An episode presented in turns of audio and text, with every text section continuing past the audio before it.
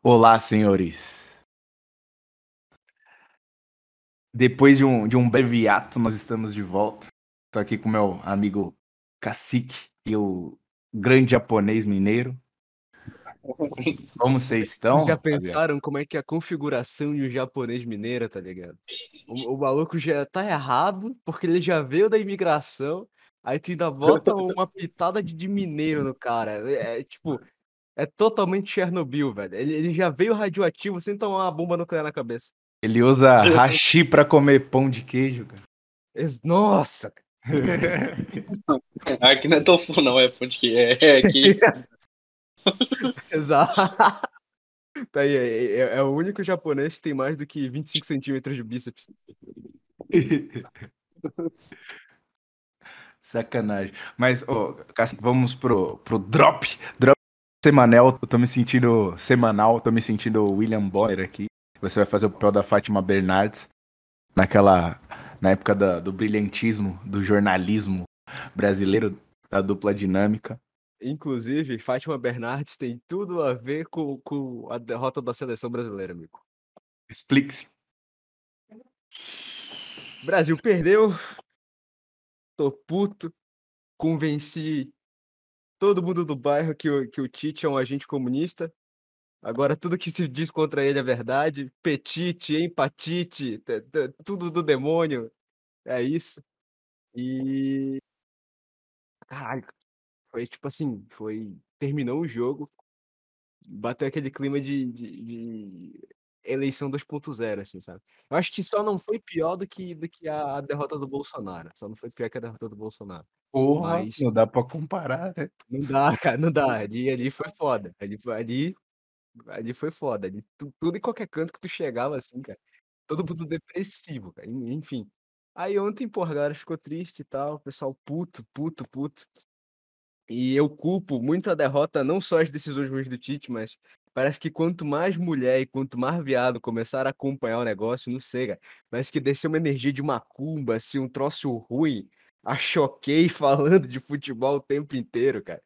Aí tu vai vendo que não tem, cara. Tipo, o espaço masculino foi totalmente deteriorado. Tiraram da gente o carro, tiraram da gente os esportes, tiraram da gente o futebol, tiraram da gente os filmes, tiraram da gente até. A masculinidade. Exato, cara. É proibido, proibido. Inclusive, proibido. Ô, Cacique, você já reparou uma coisa? Que assim, se um homem se comporta como tal, exerce- vamos colocar assim, exercendo a sua masculinidade, ele será censurado, né? Rechaçado, Uhum. cancelado. No entanto, uma mulher que se comporta de maneira máscula, ela é incentivada e elogiada exatamente por isso, por querer se comportar como homem e se comportar como tal. Você já viu alguma lésbica sendo chamada de. é, De macho escrota? É, nunca, nunca vi. Nunca vi, nunca vi. E esse o é problema é o, é o homem, né? Não suas ações. Exato. O problema é você ter nascido com pinto, amigo. É isso. E aí que tá, né? É, quando, quando, quando tinha, né? Quando eu via as, as discussões de, algum, de algumas pessoas próximas que tinham relações de amizade com pessoas que também eram lésbicas ou coisa do gênero assim, havia sempre essa crítica do eu nunca vou entender o seguinte, né? Ele falava, porra, se eu gosto de mulher e eu tenho a, a- a atração sexual por mulheres, sendo eu uma mulher, por que que eu me esforço continuamente para me tornar um homem, para parecer ser um homem, entendeu?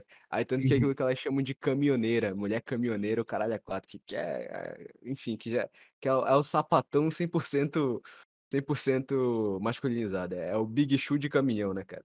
Aí, enfim, ficava essa dúvida, porque não faz sentido, né?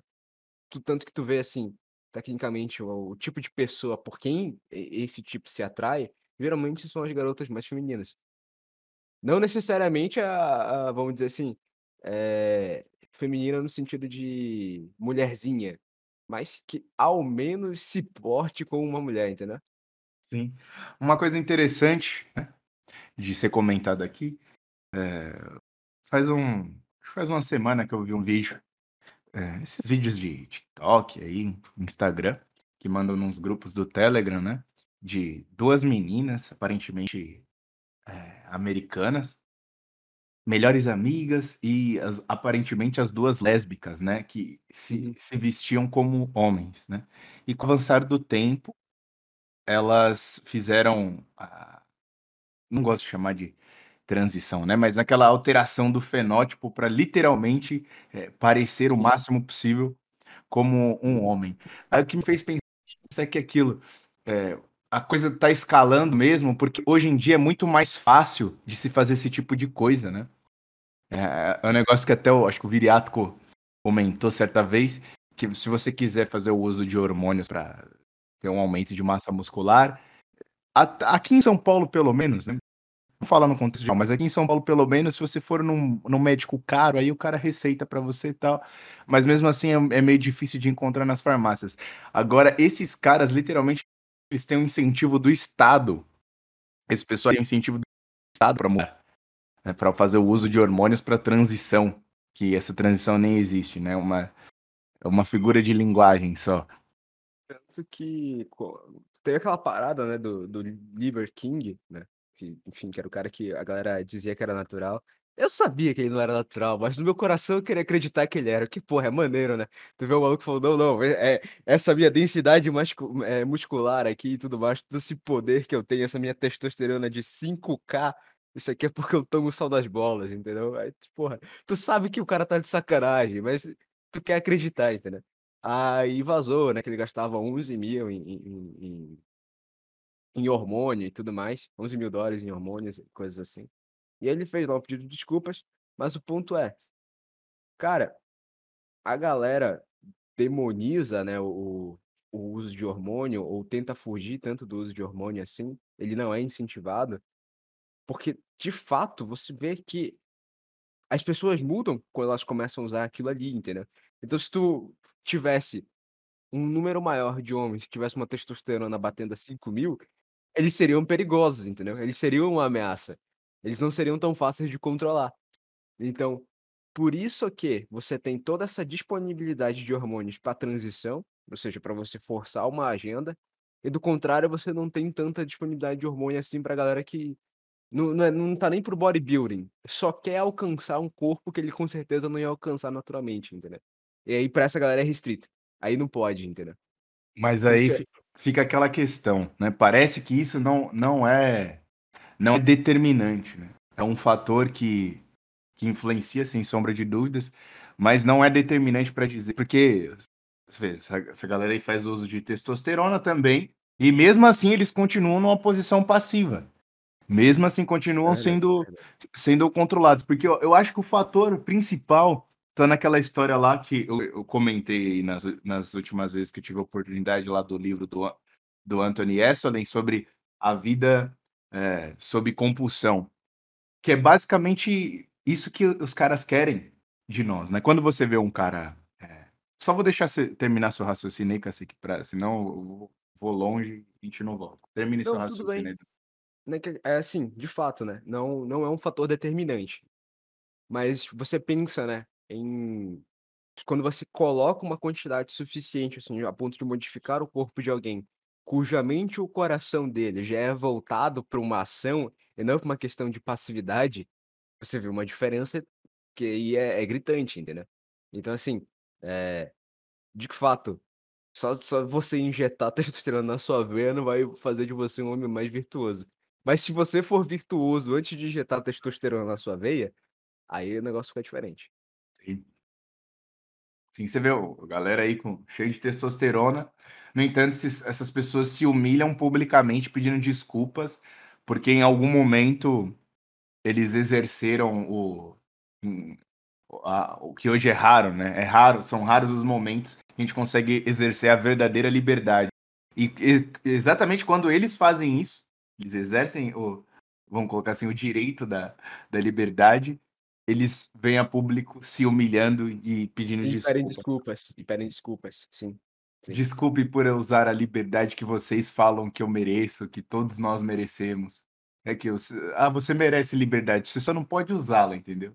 Um, pelo Ou- uma coisa que reduziu no Brasil foi aquela, aquela parada de vários influenciadores pedindo desculpa por ser homem. Isso é uma segurada.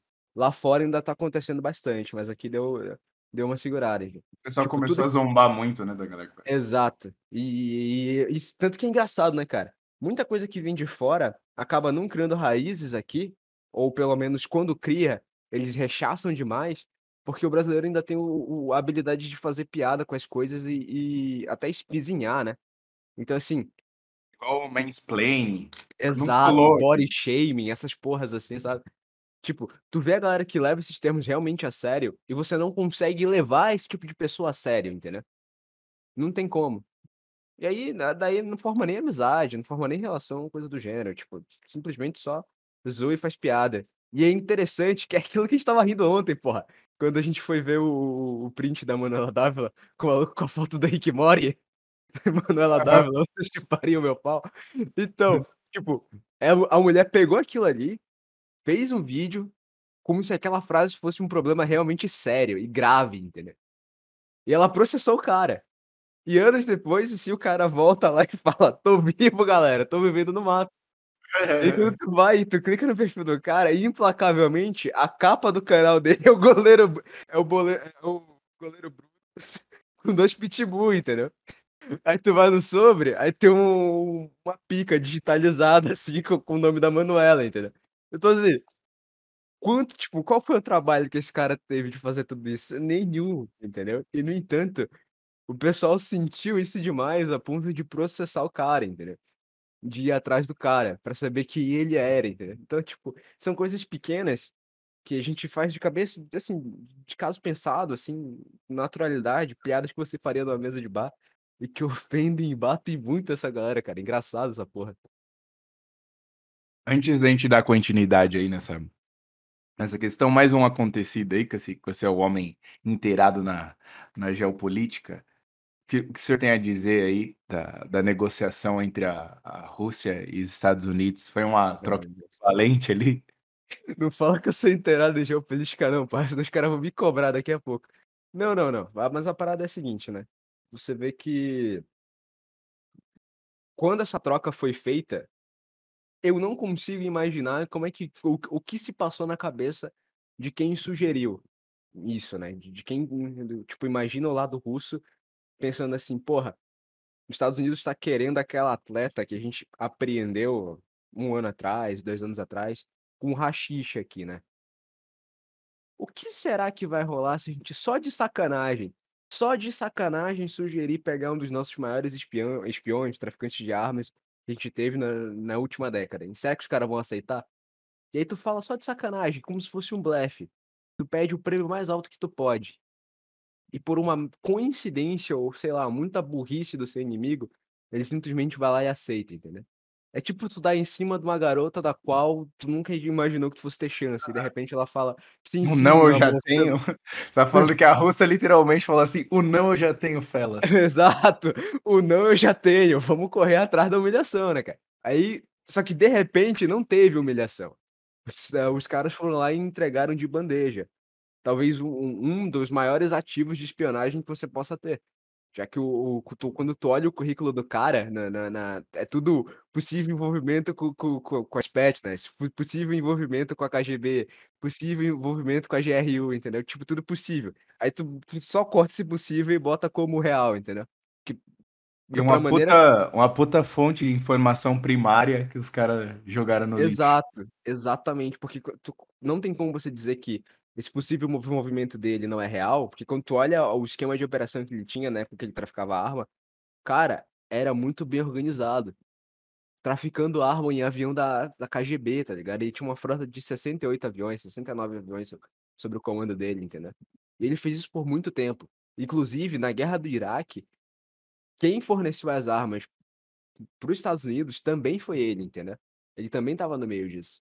Então, tipo, você vê que para garantir um, um- controle político, um, agrado do, do eleitorado, eu não sei, cara, não, não sei ao certo. O que que você ganha com isso de verdade? Os caras foram lá e pegaram, né, uma atleta de basquete, que era, que é, que é, salvo engano, ela é lésbica, e ela é negra e ela é usuária de drogas, entendeu? E aí, tipo, tu pega, tu troca ela, traz ela de volta pro teu país e, de certa maneira, com isso tu ganha um crédito político com a população e o teu eleitorado, entendeu? Só que quando você bota isso na prática do, do, do, do, jogo geopolítico de verdade, porra, tu, tu, tu perdeu, entendeu?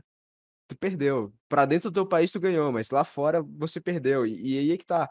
Quanto mais seu inimigo erra, né? Quanto mais seu inimigo erra, mais você apoia. Mais você aplaude, mais você continua incentivando aquilo ali. E eu acredito, né, cara, que hoje o, o, o Oriente em si, ele tem uma visão de que o Ocidente tá muito fodido. Não tem. Não tem. É, quantos mais os anos se passarem, aque- aquele poderio militar que o Ocidente tinha para sobrepor qualquer ameaça que pudesse vir contra ele, aquele poder militar que os Estados Unidos tinha para poder sobrepor qualquer tipo de violência, isso aí tá se defasando. Eles estão perdendo cada vez mais, cada vez mais. E aí que tá, cara.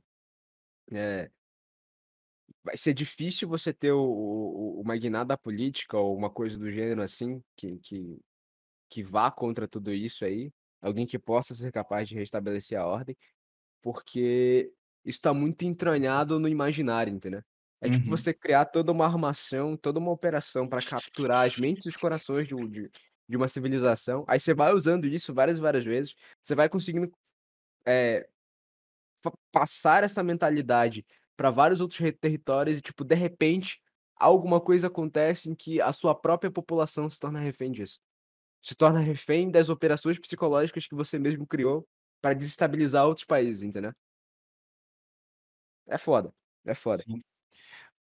O negócio da, da corrupção da linguagem tá tão profundo, né? Isso a gente conversava na, nos bastidores ontem, isso aqui.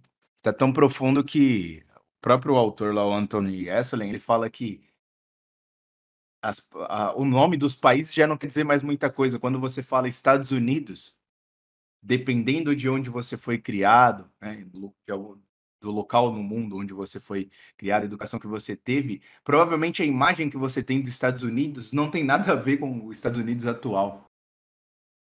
Quando se fala Inglaterra, não, talvez a imagem, o que você imagina, a imagem que você cria na sua cabeça da, da Inglaterra não, não tenha muito a ver com o que realmente se passa, o que é de fato a, a, a Inglaterra hoje em dia. Então, a corrupção da, da linguagem está escalando o, um, um, nível mais alto. Isso, isso vai ser problemático, principalmente no, no, no Ocidente, que nem estava mencionando aí. Eu acho que esse problema é, é um problema específico do Ocidente, né? O, sem sombra de dúvidas que o, o Ocidente conseguiu preservar muito melhor é, a sua tradição. Se essa tradição é boa ou não, aí é outra coisa. Não vamos entrar no mérito aqui se a tradição dos caras é boa ou ruim, mas temos que reconhecer que eles preservaram muito melhor a, a sua tradição, né? O próprio Brasil, né? Parece que na nossa história a gente preservou isso no até digamos assim, até a metade da, da, da, história da existência do Brasil, da, da segunda metade para cá, tudo, tudo se perdeu. Ou seja, quando começou a, a se consolidar algo, né, uma esteira e a revolução. É porque o país é relativamente. Então, as revoluções, as revoluções começaram a ser implantadas de maneira muito forte, a gente nem tinha conseguido estabilizar, ter criado a nossa própria tradição. Tudo que a gente tem é herança de colonizadores, né? Exato. E, uh, mano, é, tu vê que dá problema, que tá difícil quando. Por exemplo, teve o um jogo de Portugal e Marrocos. Eu fiquei maravilhado, cara, com, com, as vitórias de Marrocos. Mas quando chegou Portugal e Marrocos, eu torci pra Portugal. Então, porra, quando tu tem que justificar a, a, o fato de tu estar tá torcendo pra Portugal e não pra Argentina e não pra qualquer outro vacilão da América Latina, né? E, e, e os caras vêm com a velha, velha história do, ah, porra, Portugal roubou o nosso ouro. Puta que pariu, cara. Os caras ainda estão com anos já. Exato, de, quatro anos já. Os caras ainda estão nessa. Os caras ainda estão nessa. E, tipo, porra, tu vê que é muito difícil explicar pra um filho da puta desse que a gente é muito mais próximo de Portugal do que com qualquer outra coisa da América Latina, entendeu? O nego demora pra, pra raciocinar isso aí. Aí, quando chega a, a Argentina chamando a gente de macaquito, não sei o que, coisa do gênero, os caras ficam putos. Aí não. Aí o cara esquece das coisas. Fala, porra, não dá, cara. Não dá, não dá. Eu quero torcer pra Argentina por causa do Messi. Não, porra. o Messi, cara. É porque eles não gostam da gente, europeu não gosta da gente. Sim, foda-se. Eu tô falando de Portugal, tô falando da Europa toda. E aí, né, cara, é... muita coisa, muita coisa interessante, né, foi se passando, né, ao longo desse, desses meses aí. Vez ou outra, eu esqueço que a porra do, do, do, do, do, do, do- Lula vai assumir dia 1 de janeiro. Eu acabo esquecendo essas merdas aí. Mas é interessante você ver, né, que quando você acaba tendo um declínio na educação, um declínio na cultura, né? A primeira coisa que morreu foi a cultura. De fato, acho que uma, um- uma das maiores perdas que o Bolsonaro teve no governo foi o Roberto Alvim, cara. Vai se fuder. Realmente foi o Roberto Alvim. Aquele discurso que ele diz assim que quando a, a cultura do, de um Falou povo a- adoece, o povo. É o cara do discurso É exato. alemão? Ele mesmo. Que disseram, né? Quando tu vai ver, não tem nada a ver uma coisa com a outra, cara. Não passa nem perto, entendeu? Foi, foi tipo Foi só assim. por foi- causa do Wagner. E porque tinha uma foto do Bolsonaro de fundo. As caras pegaram a fotinha do Goebbels e botaram lá e falaram: olha aí, ó. É a mesma coisa. É a mesma coisa. Aí. E o que, Porra, que o. Bolsonaro fez? Oh, não, não, é realmente, realmente, eu vou, eu vou, vou, eu vou demitir um dos melhores secretários da cultura que eu poderia ter e vou botar a porra da.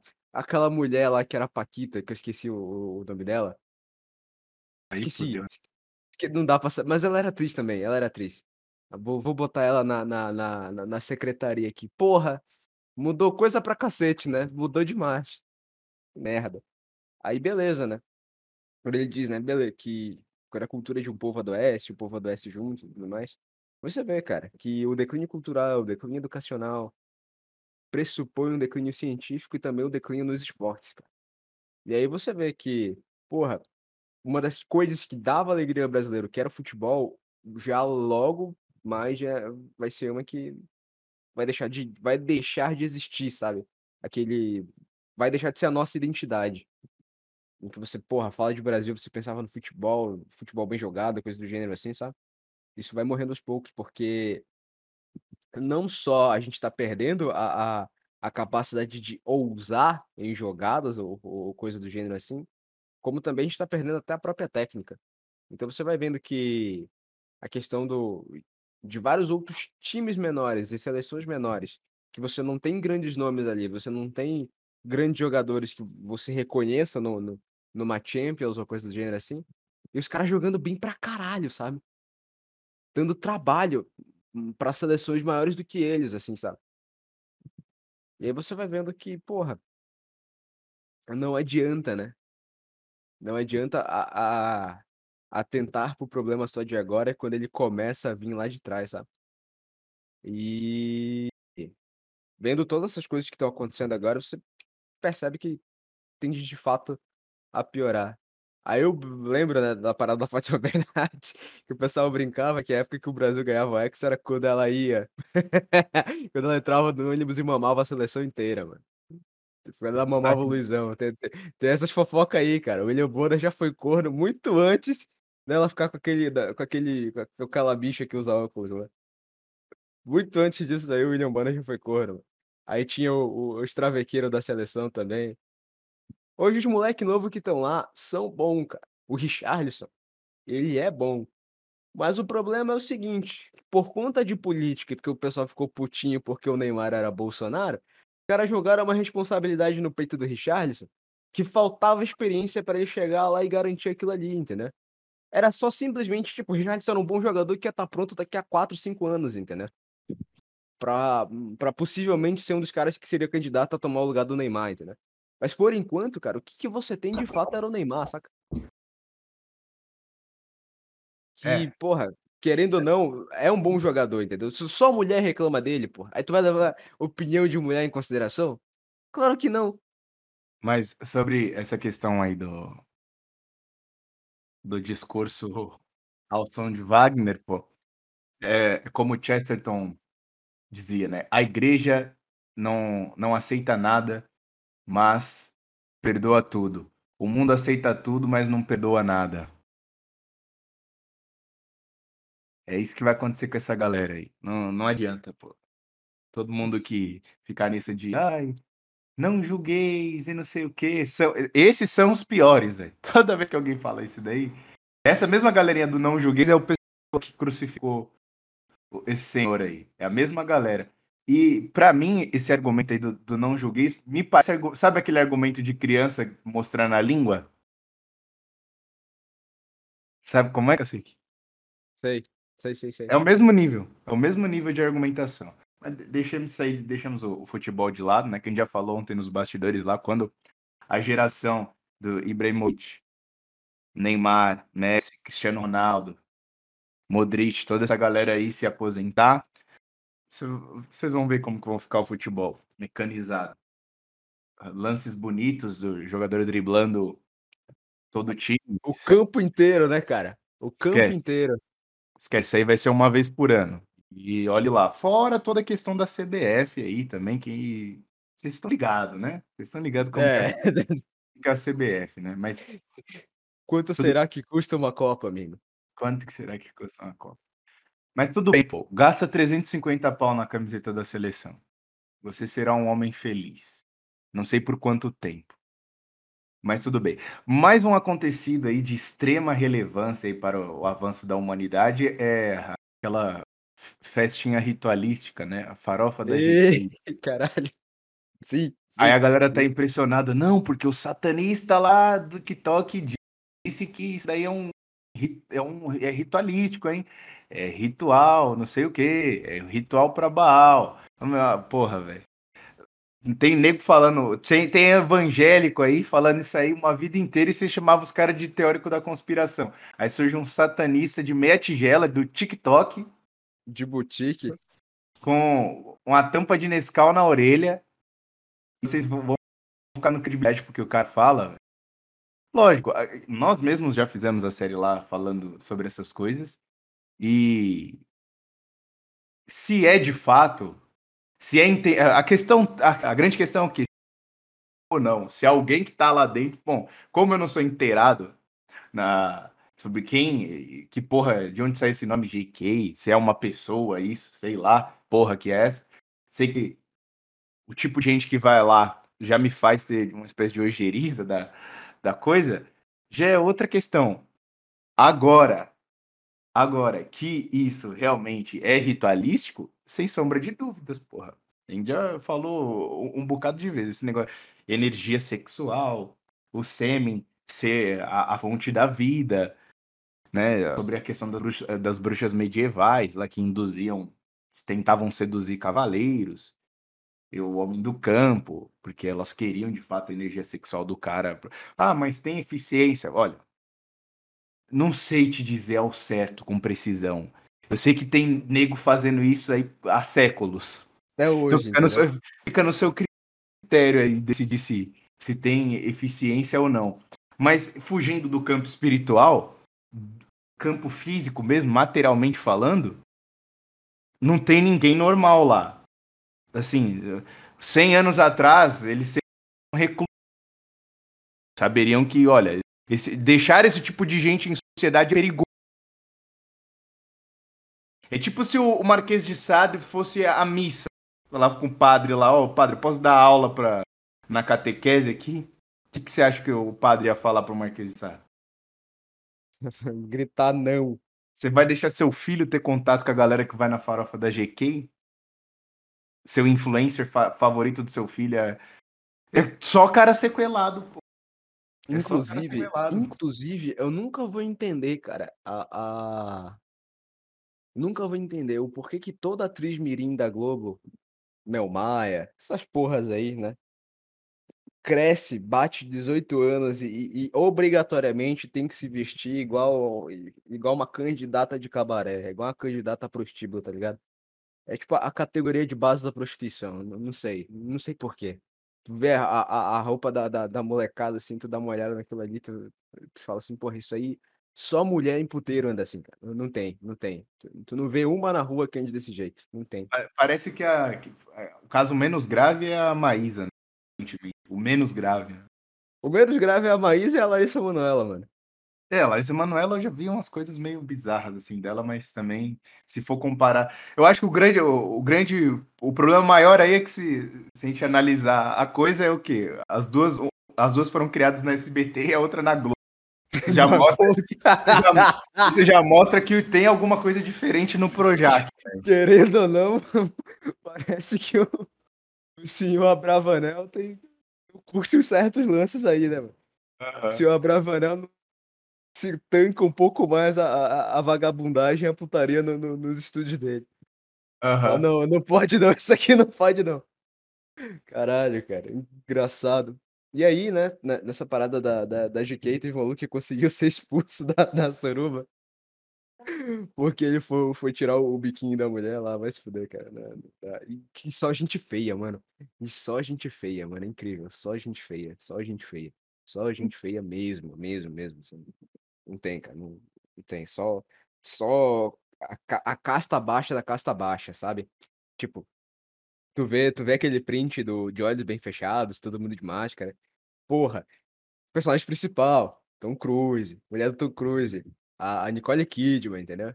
Aí tu vai vendo assim, porra, a, a mulher pelada lá, tudo modelo. Eu Falei, caralho, coisa de gente rica, né? Porra, no, no, no- é nobreza satanista de verdade, né, cara? Beleza. Aí tu, tô vendo. Aí tu olha a GK assim, porra, tiro lipo. Umas gordas de peito caído lá no canto, entendeu? Totalmente casta baixa, assim, sabe? Casta baixa total. E aí o... teve mais a parada da, da Anitta, né? Que, que tá doente, né? n- Não foi pra GK. E. Teorias? Mano, Teorias? vaza- acho que seis meses atrás tinha uma mulher que tava falando que ela tava com AIDS, né? Não, não, não, não, assim, no meu coração é verdade, mas o problema é que se fosse AIDS de fato, um coquetel resolveria, entendeu? Porque hoje você tem muita ideia de por aí que vive de coquetel. E aí os caras tão, os caras tão tranquilo, né? Só que o caso dela, hum, parece que não bastou, não foi suficiente. E ela teve um, ela, ela tá com, com, com vírus ou com uma inflamação que é anal, que é no ânus, entendeu? E Por aí que será? é, exatamente, amigo. Por que será? E aí o, o- isso somou, né? Aquela tatuagem que ela tinha feito e tudo mais, em que a própria tatuagem também acabou inflamando. E a doença que ela tá é uma doença meio que, eh, pelo menos, eu esqueci até a sigla dela, mas que é doença de Epstein. É verdade, começa com Epstein. E aí o o pessoal da mulher tava até zoando, né? Porque terminava com Stein, nome de Jujuba. E aí a galera tava olhando assim, tipo, vendo que, porra, não tem, não tem outra explicação do fato dela ter contraído isso, senão por, por, por relações sexuais, sabe? E aí você vai vendo que a carreira dela é, é, é ligada diretamente a esse tipo de coisa, o tempo todo, todo o tempo, entendeu? E ela foi uma das que cancelou, aí reforçando cada vez mais a, a teoria de que ela tava com alguma doença sexual grave, né? Alguma doença, alguma infecção sexual grave. Demônio, ela é, ela é cheia, com certeza. E aí agora ela tá passando por, por, por esses perrengues, né? Da, das escolhas que ela teve na vida dela e tudo mais. E por outro lado, né? Teve o lance da Balenciaga também, né? Que eu lembro quando o Thiago comentou isso no Stories do Minecraft. E aí deu duas semanas. A parada vazou no Instagram e alcançou o pessoal enorme, de fato, falando sobre a Balenciaga. E aí teve o Kanye West também, né? Junto com, com, com o escândalo da, da, da Balenciaga. E com ele elogiando no, no, no- no podcast lá do Alex Jones, né? Falando que nem todo nacional tarará era, era malvado e que ele gostava do, do, do pintor austríaco alemão. Quer dizer, do bigode austríaco. E aí, coisa que eu fiquei pensando é que é engraçado, né? Você olha a figura do Kanye West, né? E a galera fica tipo, porra, ah, a partir do momento em que ele falou sobre aquilo ali, tudo aquilo que ele havia dito antes acerca da Balenciaga era tipo que invalidado. Só que veja bem, o maluco que teve uma posição daquela, que deu uma jorjada no, no, no, no, no- no- no programa do Alex Jones, falando sobre, sobre Jujuba, sobre nacionalsocialismo e coisas do gênero assim, sabe? Foi um maluco que tava meses antes, anos antes, falando sobre a classe artística e o envolvimento dela com a pedofilia. Falando sobre Hollywood e a, a- a série de abusos, entendeu? Falando sobre as elites globais e, e- e os seus problemas. E por fim, falando sobre a própria Balenciaga, né? E a- as denúncias de pornografia infantil e tudo mais que, que haviam ali dentro. E ele fez um questionamento que é bastante pontual, que é o fato de que por que, que as outras celebridades também não estavam falando sobre isso, sabe? Por que elas também não, não, não declaravam é, uma ojeriza a tudo aquilo que estava acontecendo ali, sabe? Por que, que elas não se colocavam contra? Por que, que elas não participavam do protesto ou, não se, ou sequer tocavam no assunto, sabe? Porque ele fazia aquilo e elas não. E ele explicava que é porque todas essas outras celebridades aí estão envolvidas com esse tipo de escândalo, são financiadas por essas marcas, são patrocinadas por esse tipo de gente, entendeu? E aí a galera meio que corta na hora, assim, porque, querendo ou não, o, o demônio do nosso século, o, o maior vilão conceitual de todos os animes é o, é o pintor austríaco, é o bigodinho, entendeu? Então, qualquer pessoa que faça a menção a ele, quer positiva, quer negativa, na verdade, na verdade, só negativa pode, né? Nem neutra, nem neutra pode. Aí, que faça qualquer tipo de menção nesse gênero para ele, o cara é, é, automaticamente desconsiderado e ostracizado, sabe?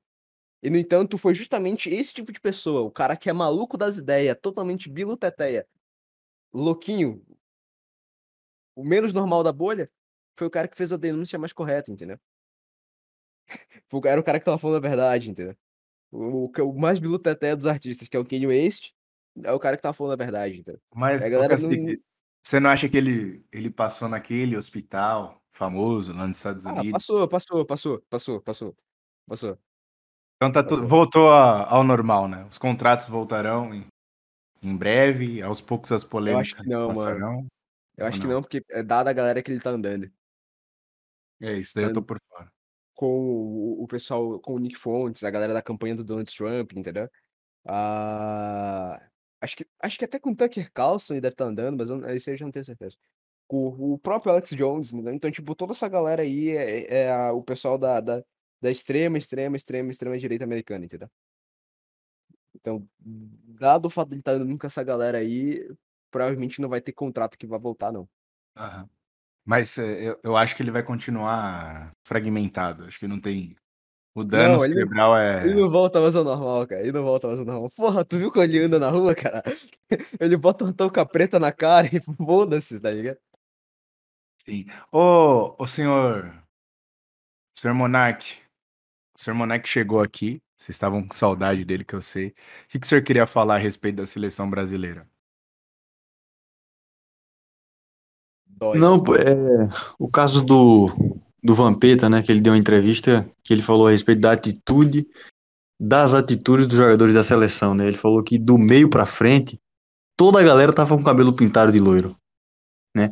E ele contando que nos bastidores da, da, das Copas, a família dos jogadores, eh, no máximo, no máximo, viam os jogadores no final do, do evento, né, da Copa inteira.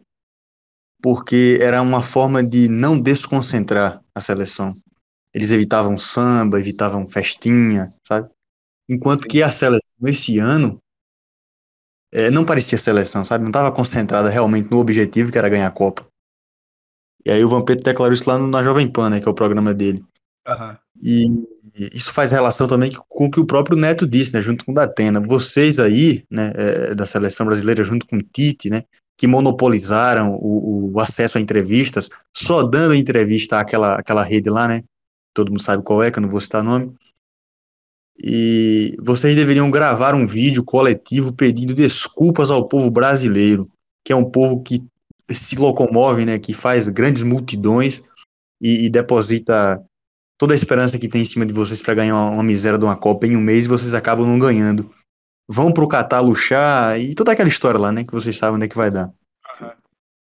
E, então as atitudes do, dos jogadores dizem muito. É uma coisa que eu pensava, né, eu falo assim às vezes com o meu, com meu cunhado, com os meus primos.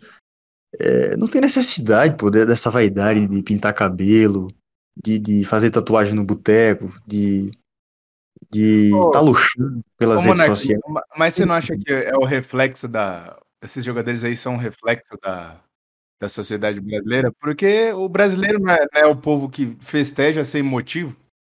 Sim, sim, sim. Aí que vem o caso da cultura, que eu até anotei aí para falar, que é o caso do, do, do, esquecimento das tradições e a derrocada da alta cultura. Aí foi, porra, que o cacique falou, muta essa porra aí, a respeito da. Quando, ah, sim, do, do Alvin, quando a cultura ela, ela cai, né? Todo, todo, todo o resto cai, né? O esporte cai, a política cai, e assim por diante. Tá bom, vou fechar a boca agora que de merda. Já falei demais. Mas, é, e parece que isso daí tá ficando ó, quase que universal, né? O povo comemorar sem motivo. Né? Teve aquele caso do. O Cacique deve ter visto esse vídeo aí do, dos alemães. Acho que foram os alemães. Estavam comemorando a chegada lá de trem de um bocado de imigrante. Sim, Lembra cara, disso? sim, sim. Lembra eu sei, disso, eu sei assim? é. Lembro. Hoje, hoje se vê também. Lembra quando começou a estourar o negócio lá do, do Black Lives Matter? De um monte de gente comemorando, parecia. eh, não sei se era ritualístico, mas a desgraça acontecendo, né? Vários eh, negros invadindo lojas da Nike, furtando coisas e as pessoas gravando, achando engraçado, comemorando a anarquia. Então parece que a, desgraça eh, eu não sei até que ponto isso, o Cacique já falou sobre isso, eu não sei até que ponto que essa questão do brasileiro também de brincar com tudo é algo interessante, sabe? Aqui no Brasil nós vemos aí, às vezes tem- acontece alguma desgraça em, em algum local com, com chuvas, é, e você vê as pessoas, enquanto fazem reportagem, a molecada entrando na água lá, nadando no meio do, da água suja, barrenta. É uma coisa que, uma coisa que rola pra, pra cá, tipo, aqui não tem deslizamento, então aqui as pessoas não perdem casa. O que rola é alagamento. Então, que, devido ao alagamento, as pessoas acabam perdendo um ou outro eletrodoméstico ou mobília, né? Armário que apodrece, coisas do gênero assim, sabe? Só que, por conta de ninguém ficar de fato sem casa, ou coisa do gênero assim, por conta de ninguém perder ou- ou- ou desmoronar a própria casa, como que acontece na região mais sudeste do país. Aí tu tem a galera, porra, fazendo churrasco no meio da água, os caras pulando, nego escalando o poste, passando perto de fio de alta tensão e se jogando de cima do poste dentro do rio, tá ligado? Porra, tu vê essas coisas e tu fica, meu Deus, cara. Caralho, os caras estão nadando no esgoto. O outro passou ali colado com o peito dele, perto do fio de alta tensão, só pra ter um, um, um trampolim, pra ele poder pular e fazer um salto olímpico no rio, tá ligado? Cara olhou a morte e falou: foda-se, eu vou brincar. O que que acontece na cabeça de uma pessoa dessa, entendeu? Como, como é que você consegue perceber ou, ou esperar a maturidade de um povo que é assim, entendeu? E aí que você lembra, né, de fato, que é quando o, o Olavo dizia que no Brasil todas as coisas descem ao nível infantil. Inclusive a porra de um problema que acontece todo ano, que é enchente e, e- e desmoronamento e deslizamento de, de terra, entendeu? Porra, Aham. quantas e quantas vezes aí no, no, no início de ano, a porra do Rio de Janeiro chove pra caralho, alaga e tu vê a favela inteira, todo mundo caindo, assim, pessoa morrendo e perdendo casa. Todo início de ano tem essa merda, cara. E até hoje não resolveram essa bosta. A mesma coisa, recentemente, agora na estrada do, lá na estrada do Paraná, né? Que desceu o barranco e tudo mais. Porra, tu aposta quanto? Que daqui a 4, 5 anos vai ter mais um mais um deslizamento de, de, de, de barragem.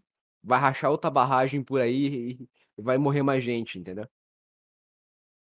Como teve em Brumadinho e qual foi a, a outra que teve recentemente também? Não sei se Brumadinho foi 2015, né? Mas teve, foram duas. Teve Né, 2000 foi Brumadinho e Mariano. É, foi isso aí, me- exatamente, Brumadinho e Mariana. Porra, tu vai, isso vai acabar acontecendo de novo, entendeu? Por quê? De novo, pela relação que o brasileiro tem de tratar as coisas com infantilidade. Aí quando a água bate na bunda, quando as pessoas morrem, quando todo mundo passa a sofrer, a galera começa a prestar atenção, começa a sentir, né? A ver que não, realmente isso aí é um problema. Só que até isso acontecer, todo mundo leva na brincadeira, mano. É, isso esse tipo de coisa, esses problemas que aparentemente não são tão difíceis de se, de se resolverem no Brasil, realmente é uma das, das coisas, en- entre tantas, né? É uma das coisas mais revoltantes. Eu percebo aqui eh, no estado de São Paulo que as, as cidades do interior, nós não enxergamos esses problemas que a gente vê na capital. Sabe, tem al- algumas cidades do interior de São Paulo que literalmente. Isso não só no interior de São Paulo, eu já reparei na quando fui para o sul também, que é assim. alguns parentes meus do Paraná também relatam isso lá por lá, em alguns lugares, né? Não em todos. As, as ruas parecem um tapete e é bem cuidada, sabe? Mas eu entendo também que não é só. E as ruas são muito bem cuidadas, né? Elas, elas são. Depois de serem retapeadas, né?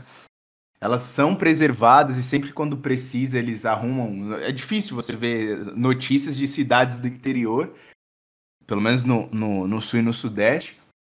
de- ah, a rua tá horrível, os caras vão fazer uma reportagem lá indignados. É muito raro. Eu, pelo menos, nunca vi esse tipo de coisa. Mas eu entendo que isso também se deve ao fato do estado de São Paulo arrecadar muito dinheiro e esse dinheiro ser destinado para para essas cidades do interior também.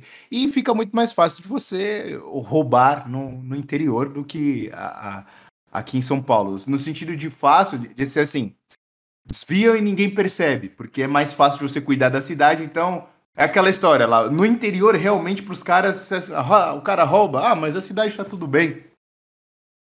Tem nada, a criminalidade é baixa, tem um crime só. Morre um, um cidadão por ano aqui, às vezes um, um cara come a mulher do vizinho e acaba morrendo. Agora na capital isso não rola, né? Na capital a galera sabe que, tipo, esse negócio de rouba mais faz, não vai pra frente. E outra, né? Fica mais fácil de caçar a cabeça do cara do interior, né? Se eu ficar puto com o Tarcísio, como que eu vou pegar o cara? Exatamente. Exatamente, Vou me realmente. juntar com três e o policiamento que tá defendendo o cara. Agora no interior fica difícil, pô. Porque assim, o policiamento da cidade, assim, eu tô puto, o meu filho é delegado, ou o meu filho é PM, o filho do vizinho é, é um cara importante também na cidade, tem o maior restaurante da cidade lá. Aí, porra, se a cidade se voltar contra o cara, fudeu pra ele, entendeu? E quem dá voto, ele tem que ser amigo dos caras que vão dar voto pra ele né? Que é o dono do restaurante gigante que passa um monte de caminhoneiro lá. Então, se esse cara deixar esse cara puto, fudeu pra ele, não vai ser reeleito. Então, tem todas essas coisas aí é, que pesam bastante. Mas ah, sobre o Olavo e a questão da, da infantilidade do, do brasileiro, a gente fica, fica sempre a impressão de que parece que o brasileiro é muito mais macaco do que qualquer, qualquer cidadão do, dos grandes países, né? Sempre parece que as coisas estão muito piores aqui. E eu acho que de fato as coisas estão muito piores aqui por causa daquela questão que a gente sempre fala lá de quando os países já superaram um problema, estão lidando com outras coisas, o brasileiro ainda eh, agora que ele vai começar a aderir todas as coisas que os outros países já perceberam que é um erro, né? A, a grande a prova viva disso é que eu acho, né? pelo pouco que eu estudei aí da, da coisa, que o Brasil, é, e isso daí, o Olavo então já falou sobre isso, o, o Frei Boaventura falou sobre isso, quem mais? Ah, o Padre Quevedo falou sobre isso, que o, o, o, o brasileiro é, é o povo mais supersticioso da Terra. Eu, eu não, não, não sei como que se dá nos outros países, mas aqui, se fizermos uma entrevista, principalmente nas capitais, o número de pessoas que são adeptas de- dessas religiões eh, modernas, cara, é um número gritante, assim. Às vezes o cara pode não ser um praticante, até porque essas religiões não são muito convidativas pra, pra prática, porque ela não tem doutrina, né, pô? No máximo tem um encontro ali e é isso. Mas assim, se você perguntar pro cara se já consultou tarô, né, cartomante, quiromante, é, já foi numa mesa branca, já foi num terreiro, você vai ver que, pelo menos aqui em São Paulo, acho que pelo menos de 10, 9 já, já foram, frequentaram esse tipo de lugar. Então já começa aí também. É, é outro problema. Se for fazer um diagnóstico, é outro problema. Outra questão aqui que eu queria comentar, que talvez seja pertinente, né, que parece que se acirrou mais aí no- nos últimos tempos a, a discussão entre os liberais e os conservadores. Parece que está tendo outra, uma nova cisão assim na, na, na dita direita brasileira, né? E aí eu fiquei pensando assim, às vezes eu, ve- eu vejo os liberais falando sobre o livre mercado, né? E como é bom termos variedade é, no mercado, porque assim gera uma concorrência. Assim, cara, é sério mesmo? É sério que você acha que a Yamaha É sério que você acha que a Honda ela gosta de concorrência? que vocês acham? Vocês acham que realmente as grandes empresas, a Apple, ela gosta de concorrência? Se chegasse no, se chegasse no, no na- nas cabeças da, da Apple e falasse assim, olha, se amanhã você não tivesse mais concorrente nenhum, você gostaria disso? Gostaria, gostaria sim. É, tá, existe aquela, aquela relação, obviamente, né? Quando você tem vários, vários criadores, né? Compartilhando o mesmo espaço, em que para você ser melhor que o outro, você tem que ser melhor, você tem que criar algo que seja melhor do que o, o, o que o seu adversário tá fazendo, coisa do gênero assim. Aí daí vai surgindo as inovações e tudo mais. E a galera, tipo, se prende nisso e interpreta que para que haja um- um- um- uma melhor qualidade no produto e tal, tem que ter competi- competitividade de mercado. E que, portanto, as empresas querem que essa competitividade de mercado exista. Na verdade, não, cara. Não é assim. Se ela pudesse ter simplesmente todo um, um- um- cartel para ela, ela faria isso. E engraçado, né? Que esse cartel ele existe em outras áreas da, da, da- de consumo que não, por exemplo, a, a indústria automobilística, entendeu? Então, tipo, o cara não consegue enxergar isso na cabeça dele da- na- entre a Honda, entre a Yamaha. Ele consegue ver uma competição por serem duas empresas diferentes produzindo motos e instrumentos musicais. Beleza. Tranquilo. Só que quando ele olha, por exemplo, a empresa de alimentos, ele ainda não se tocou que cada uma delas ali responde a uma única grande empresa, entendeu? Em que, portanto, entre os próprios alimentos já não existe mais esse papo de ai, ai, eu, eu compro o Nescau porque ele é melhor que o Todd. Porra, o Todd e a Nescau são do mesmo dono, entendeu? Só a logo que é a mesma, entendeu? Então, a galera ainda não sacou isso aí. Então, na medida em que o, o grande empresário, o meta, o metacapitalista, né, como o pessoal chama, for capaz de eliminar a concorrência e tornar o mercado unicamente só para ele, ele vai fazer isso. E de certa forma, Cacique, é, eles já fazem isso. Por exemplo, por que, que vocês acham que o- os grandes empresários aí, vamos colocar os metacapitalistas, eles não estão nem aí com pagar impostos abusivos? Porque ele tem condições de pagar impostos abusivos. O pequeno empresário tem condições? Por que, que tem. um monte de, por que, que tem um monte de nego que fala assim, pô, não vou empreender porque eu vou, tô fudido se eu for Yes. empreender. Ah, e é foda, cara, porque os caras ficam putos com a CLT, né? E aí que tá.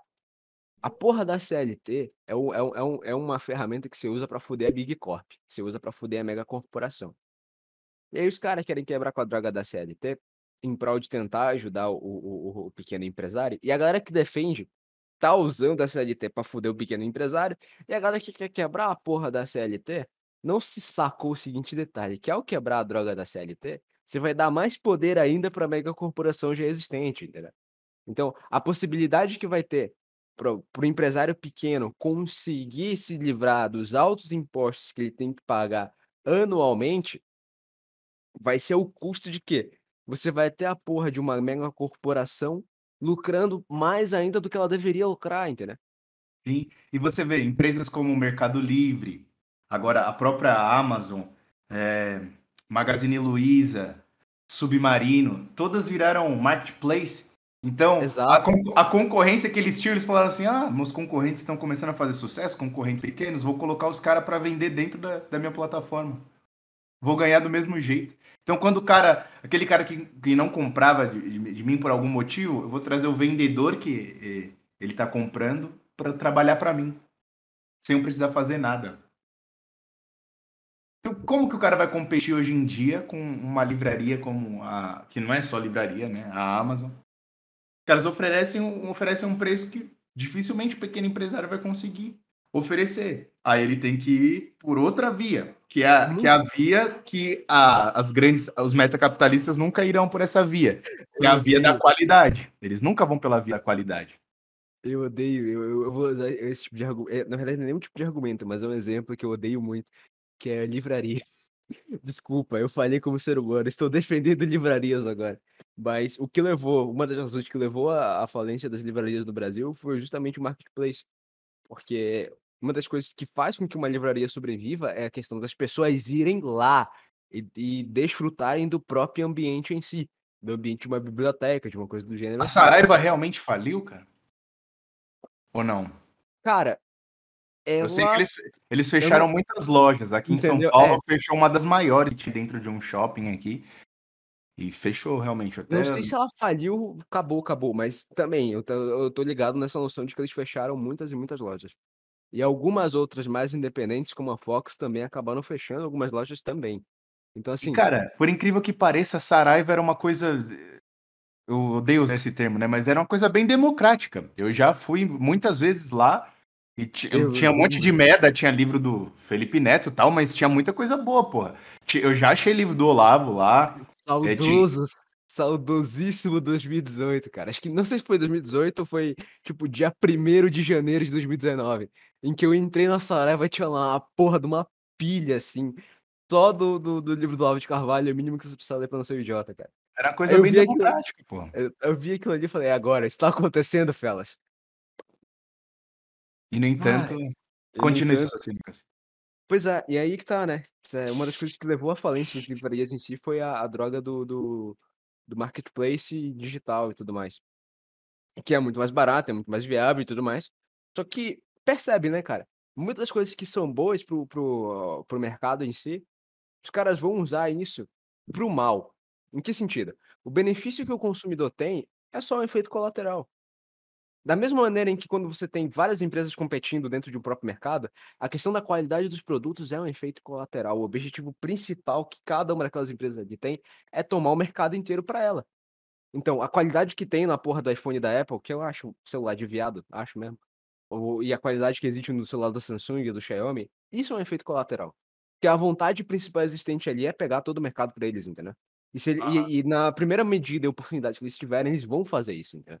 Então, ah, por isso que não adianta, cara, você, por um lado, ficar punhetando o livre mercado e liberalismo e tudo mais, da mesma maneira que também não adianta você chegar lá e colocar o Estado para regular todas as coisas. Você precisa de uma união indissolúvel dos dois para você conseguir levantar a droga de uma economia. Então, é, é de novo, é, é a é a CLT. A CLT, quando bem colocada e bem utilizada, ela é extremamente útil. O problema é que o que você tem hoje é que muita padaria, muito comércio pequeno é prejudicado por conta disso, entendeu? E aí, aí tu fica pensando, né, cara? Caralho, como é que vai ser ano que vem? É, pensar já nos deixa meio cabisbaixos, mas não não podemos nos render. E você vê que isso daí, is- isso se estende, né?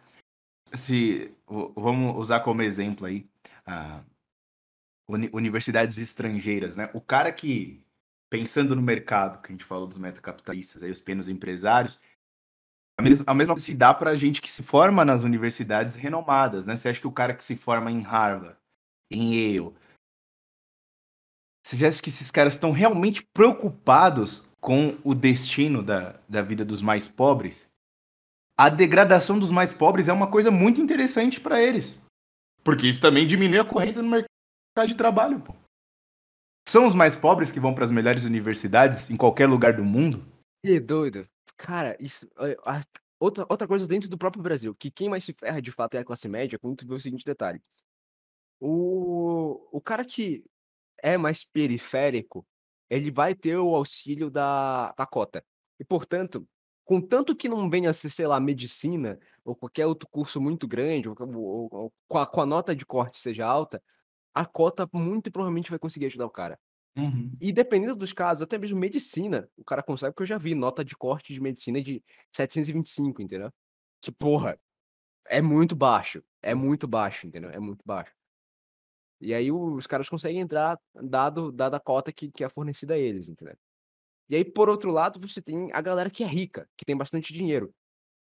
E aí, quem é rico e tem bastante dinheiro, ou vai poder pagar um curso, um cursinho preparatório muito bom, né? Aqueles integrado, sei lá, estilo, não sei, Poliedro? estilo, é, exatamente, por aí assim. Um, um preparatório, aquele cursinho particular, preparatório voltado à medicina, 100% à medicina, tá ligado?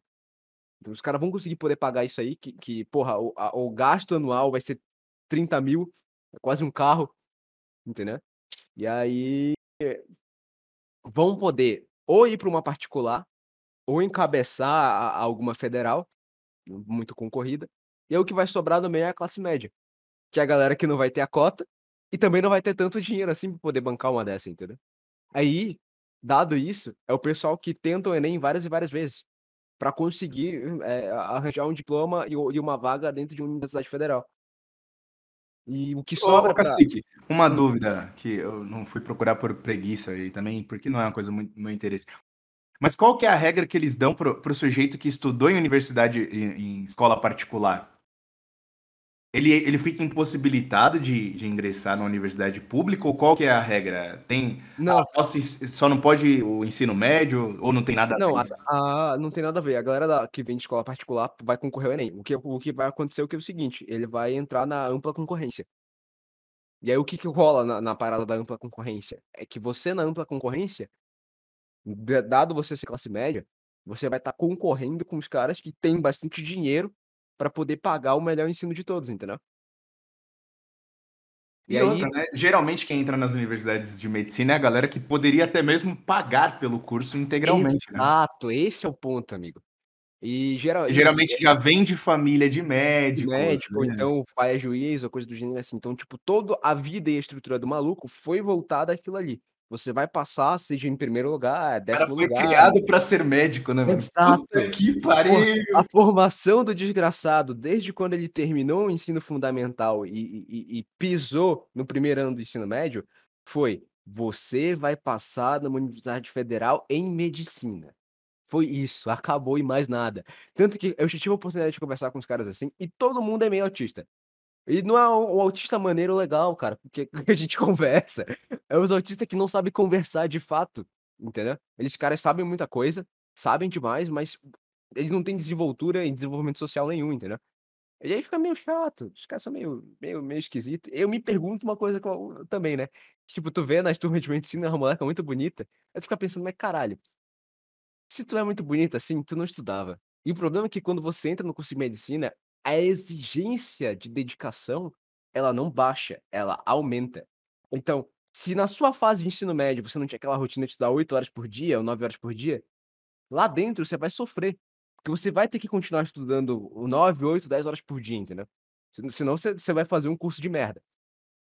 E aí tu vê aquela moleca bonita e tal, do, do batomzinho, da maquiagem bem feita, você fica pensando, nem fudendo que essa porra aí vara 6 horas estudando, tá ligado? Ah. Tu sabe, tu sabe que não vara, não vara, não vara, não vara, não vara. Não pode. mulher muito bonita na universidade deveria ser crime, cara. Porque tu sabe que não vai ser um bom profissional dele. Mulher já não é um bom profissional, porra. É, aquilo que a gente falava da questão da, da, da medicina lá. Vocês acham que o cara tem uma formação moral lá de como tratar o paciente? pô? Ou ele Acho não tá fazendo o- o- um speedrun de viagem pra Bahamas e, e a porra do, do Maserati. É, que é quero. isso que, se você entrar no perfil, desafio, porra, entra no perfil de 10 médicos aí. Isso não é difícil de achar no Instagram, não. Entra no perfil de, de 10 médicos. Eu arrisco dizer que 9 deles você vai encontrar lá na, na parte dos, dos destaques viagens para vários locais diferentes. É básico dos caras isso daí, pô. É que eles precisam, entendeu? Que eles so- sofrem demais na profissão. Você não viu a, a- aquela fulana que já foi eternizada por nós aqui? É, A cada três podcasts a gente cita ela aqui nas nossas conversas, que é a moça lá que perdeu o estágio, Ah, lá que fez sim, merda. sim. Entendeu? Então a gente tem que. Mas voltando ao assunto central aqui. É, Então, para eles, é, é interessante que você emburreça mesmo, pô, porque a concorrência vai diminuindo cada vez mais. Se você ir fudido, não, não estou. Ó, veja o que eu vou dizer agora. Não estou falando que a universidade é a salvação. Nós já falamos muitas vezes que isso aqui é, já está saturado. né? Tem muita gente e as vagas não são tão amplas assim. Mas, pensando aqui na, na ótica que a gente está trabalhando da coisa, o cara que não vai para a universidade, ele não tem o que chamam aqui no Brasil de network de ex-colegas universitários que você cria lá na universidade. Você não tem uma casa na praia, né? Você sua família não é rica, né? Você não tem um tio delegado, você não tem um pai juiz, você não é amigo do reitor da USP, você não é amigo do prefeito, do deputado. Você não, você não tem ninguém a seu favor, cara. Você literalmente está solitário. Então, tudo que nós, pessoas normais, o brasileiro médio, o brasileirinho, tudo que nós temos é de ordem moral, pô. Para além disso, aquilo, a nossa, nós temos a nossa espinha dorsal, mãos e cérebro, que talvez nos ajude a garantir um, um lugar ao sol. Agora, se- se- mesmo tendo tudo isso que eu falei aqui, que no final das contas é o que importa para Deus, essa que- a, a questão de ordem moral, nós, como o, o professor Anthony Esselin fala, a gente não pode sucumbir na, na compulsão, na grande psiopse da, da- da- do mundo moderno. Que é o que eles vão tentar fazer a todo momento, pô. Que o único meio do pobre prosperar, sem perder a própria alma e não colaborar para a perdição de outras almas, é por meio de sacrifício pessoal, força moral para construir famílias sólidas, prosperar de maneira limpa e coragem. Só que todas essas coisas são as coisas que eles atacam todo santo dia, pô. Não, principalmente no Brasil. Coragem não é uma virtude. É visto como coisa de gente bárbara, rebelde, antiquada. Se você é uma pessoa limpinha demais, vão falar que, ah, não, você, olha, não pode ser assim. Não que eles estejam errados, mas eles forçam demais a barra, ao ponto de que um, um São Francisco de Assis hoje ia ser chamado de bunda mole. Família é uma coisa que até dentro dos, dos do, vamos colocar assim, no nosso próprio meio aí, a galera Miguel e tu- todos esses caras aí, é, Red Pill, não sei o quê, conforme para você, ah, não, ela vai te trair, Exato. não faça isso, não construa uma família. Ou seja, já caíram no discurso. Aquilo que a gente falou, sai de uma Matrix e cai em outra. Se desilude com uma coisa para se iludir com outra muito maior. Na- que é uma, é uma sina do brasileiro, né? A gente se desilude com uma coisa. Parece que agora a gente vai caminhar para frente, mas não. A gente se desiludiu para conseguir se iludir com mais intensidade ainda com a próxima promessa. Então, o- os nossos discursos, que a gente, das nossas conversas aqui, sempre giram em torno daquilo. Realmente, as coisas estão terríveis. Mas ainda há solução. E o desespero é a principal estratégia dos caras, velho. Eles querem que você caia no desespero. Porque na hora que você se sente desesperado, é justamente o momento que você não se lembra da existência de Deus. Ao contrário do que todo mundo fala por aí. Eu me vi sozinho em depressão, mas eu encontrei Deus, seu cu! A maioria é mentira. E quando diz Deus, não é o mesmo Deus que passa na cabeça da- das pessoas realmente religiosas, né? Que é uma coisa que a gente falou ontem nos bastidores. Quando eu falo Deus, provavelmente é muito diferente do que o Felipe Neto ah, fala que é Deus. Então toda vez que você vê esses negócios aí de, na internet, desses vídeos aí de ai, eu, conhe- eu conheci Jesus, aceitei Jesus como meu salvador. O que você entende por Jesus é totalmente diferente do que esse cara entende por Jesus Cristo, pô. Então não se ilude não, velho. Não se ilude, pô. Você vai se frustrar. Você vai se frustrar, pô. Não caia nessa ilusão, não.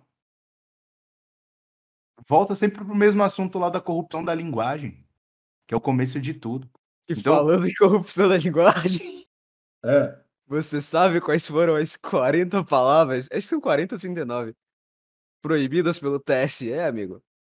Eu vi algumas lá, eu vi que é, esclarecer.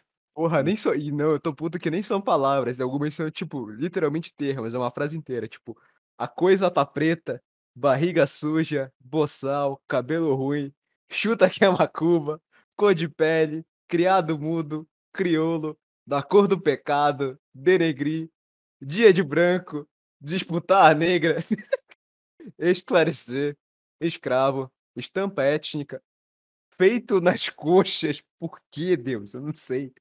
Galinha de macumba. Ah, isso aí tá certo. Isso aqui é o. Porra.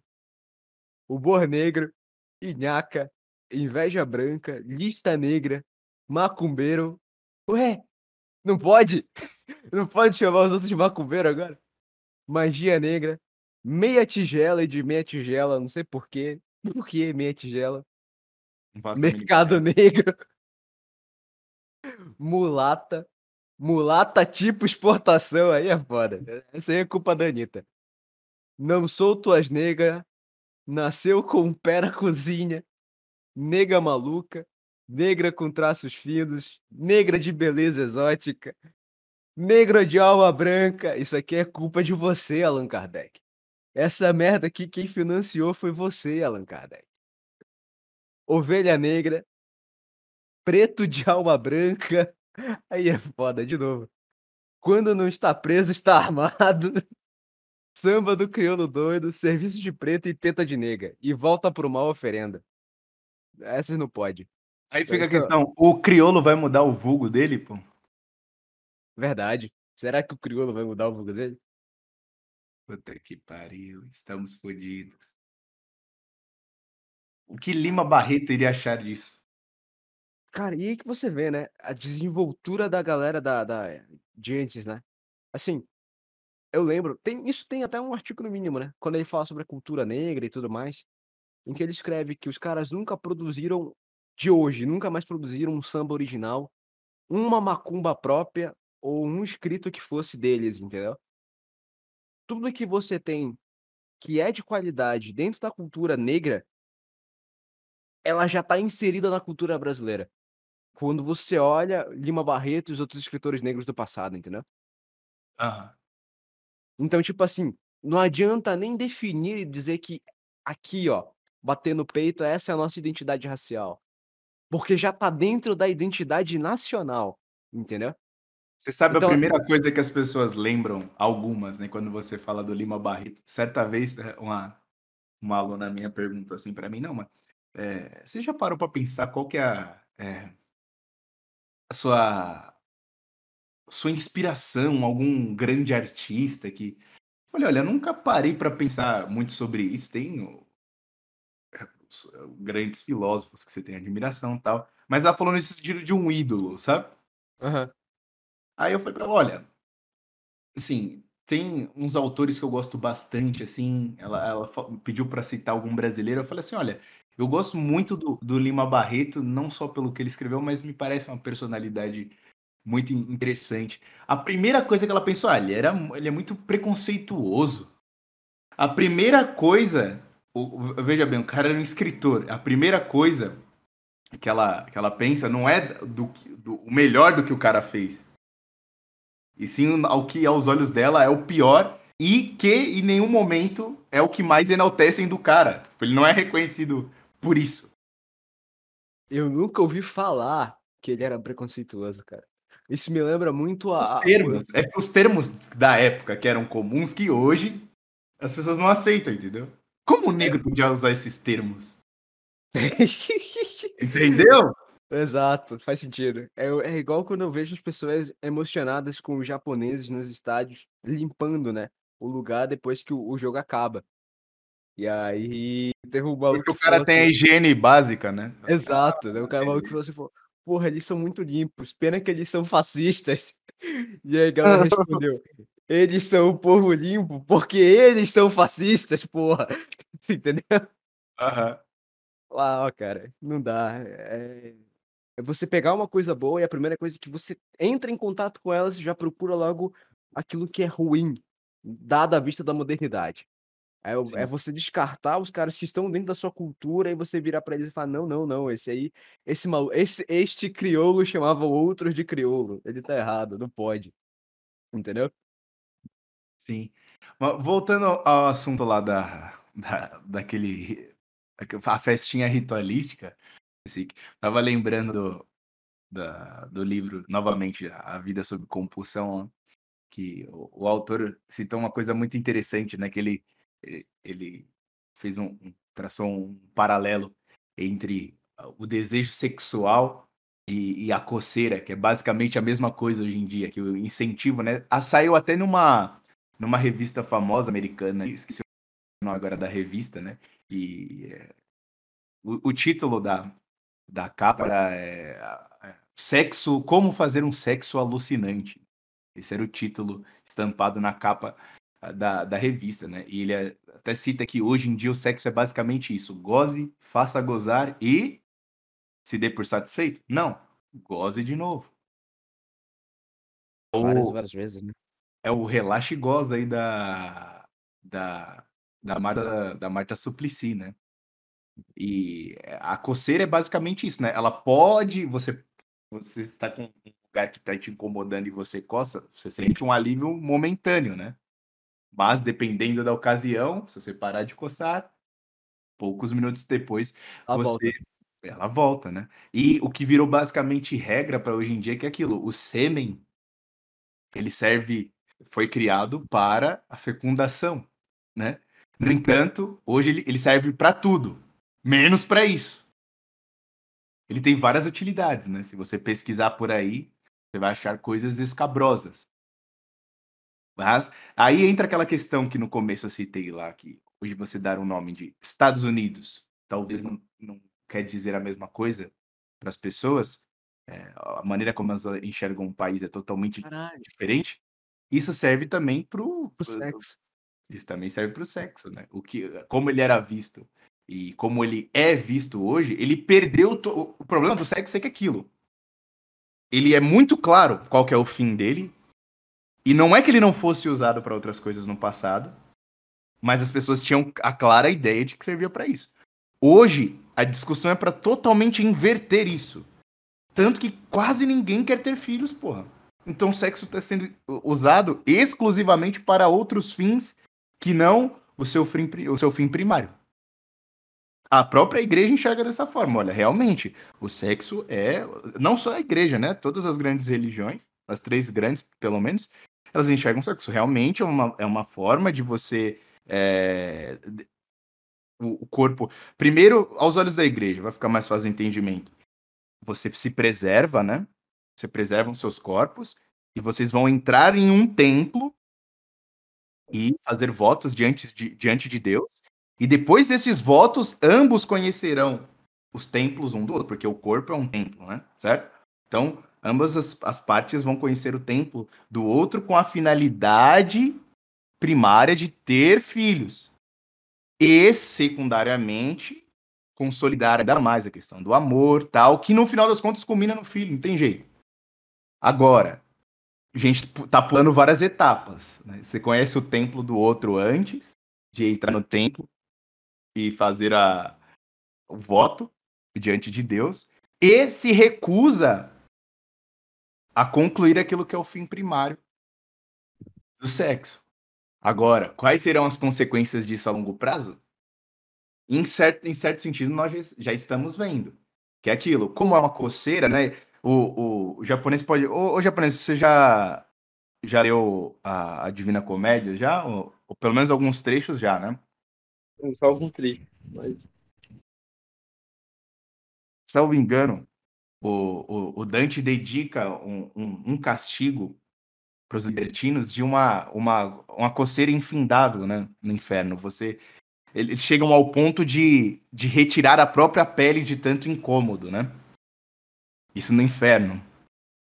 E Uhum. o desejo sexual das pessoas hoje em dia é basicamente isso. A pessoa nunca se dá por satisfeita. E o que, que acontece? Ela vai esca- escalando a parada. Olha, eu tava coçando aqui meu braço, não tava funcionando, já tô criando feridas, não tá funcionando, tô arrancando minha pele. É o caso que o Cacique até comentou aí em umas conversas passadas do, do cara lá do, do escândalo no Uber, que o cara confundiu as coisas e tal e levou, queria fazer aqui, fazer um sexo in- in- involuntário com, com a moça. E por que que é tão, por que que os vídeos falando sobre fetiches fazem tanto sucesso aí hoje na internet? É, fetiche de corno, é, fetiche de ca- podolatria, enfiar. Porra, nego indo parar no hospital aí com coisa enfiada no rabo. Tem nego que já tá pagando por muito aqui, nem tá percebendo, pô.